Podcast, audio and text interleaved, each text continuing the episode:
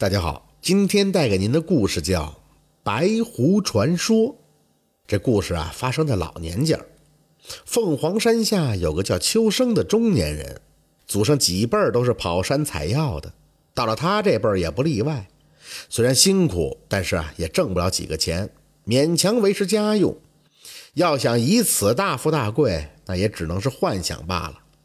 这年秋天的一个傍晚，秋生从山上采药回来。这天运气不错，挖到了一根很大的老山参。他边走边摸出山参看，想着这个山参一定能卖上个好价钱。然后啊，买些面粉够全家人吃一些时日了。越想就越高兴，浑身是劲儿，走路啊脚下生风。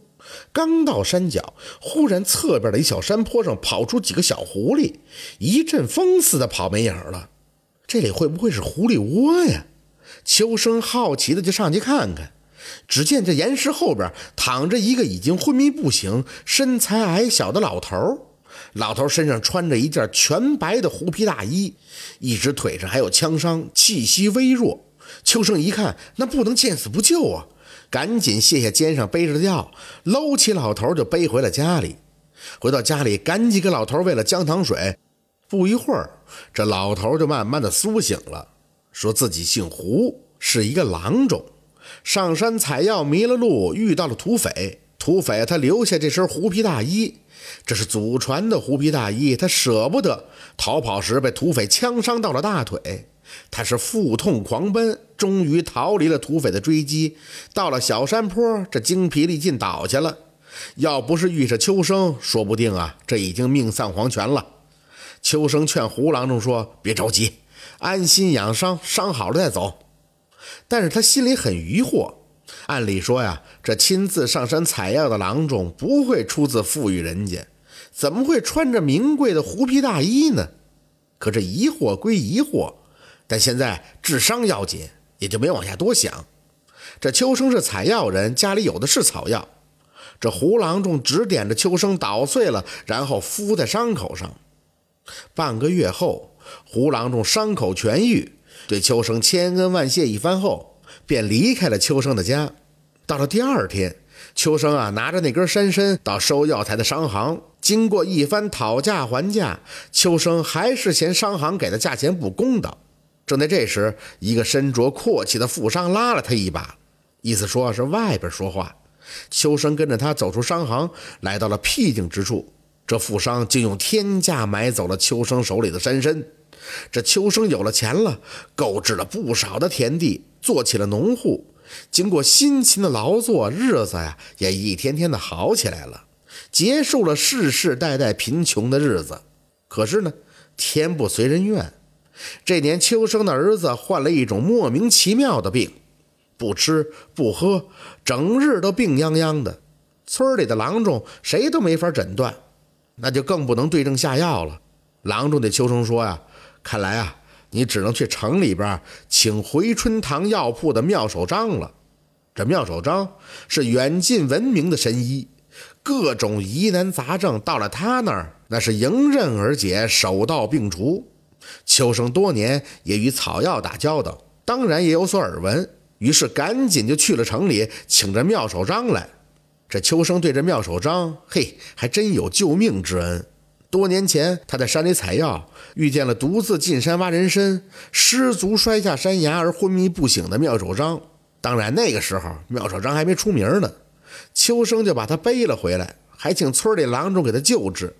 妙手章康复以后，对秋生说：“只要以后有什么困难，尽管去找他，定然是鼎力相助，以报救命之恩。”秋生到了回春堂，妙手章热情地接待了他。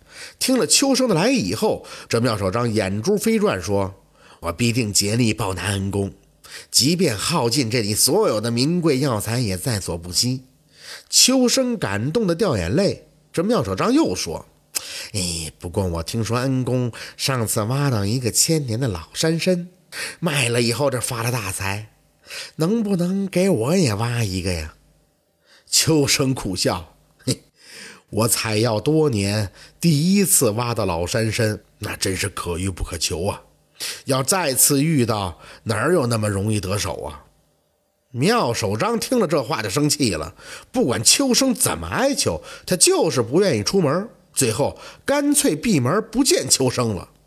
媳妇埋怨秋生说：“哼，当初你就不应该救他，现在他对咱们见死不救，简直就是恩将仇报。”秋生叹气说：“哎，他是他，我是我，人和人是没法比的。当初我救他，就没想到他报答。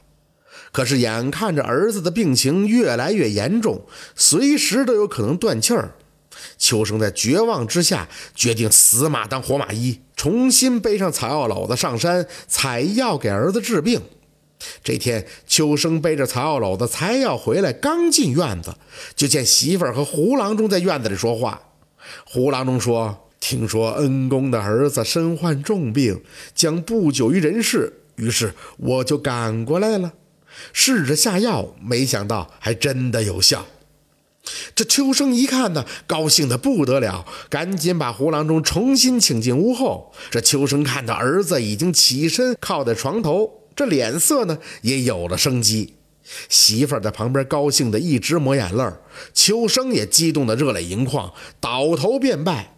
胡郎中把他扶起来说：“哎，我是郎中，治病救人是分内的事儿，何况你曾救过我的命。”与人为善，终得善缘呀！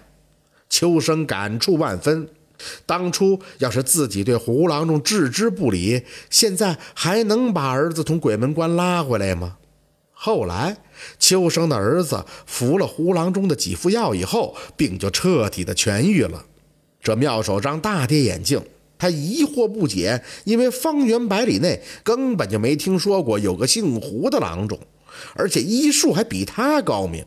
后来有一天，秋生正在田里劳作，一个猎人路过田里，望着庄稼，猎户万分惋惜地说：“哎，我两年前在山中开枪，打中了一只白狐，却还是让他给跑了。不然我今天也会有像你一样的好日子。”这秋生和他可是老相识，因为采药人和猎户在山里边经常碰面。这个猎户也有个儿子，两年前他儿子挑水浇菜摔了一跤，一只脚竟然摔断了。更离奇的是，方圆百里的郎中看遍了，还是接不了骨，最终成了瘸子。这胡郎中说的真没错，真的就是与人为善，终得善缘了。好，这就是白狐传说的故事。感谢您的收听，喜欢听白好故事更加精彩。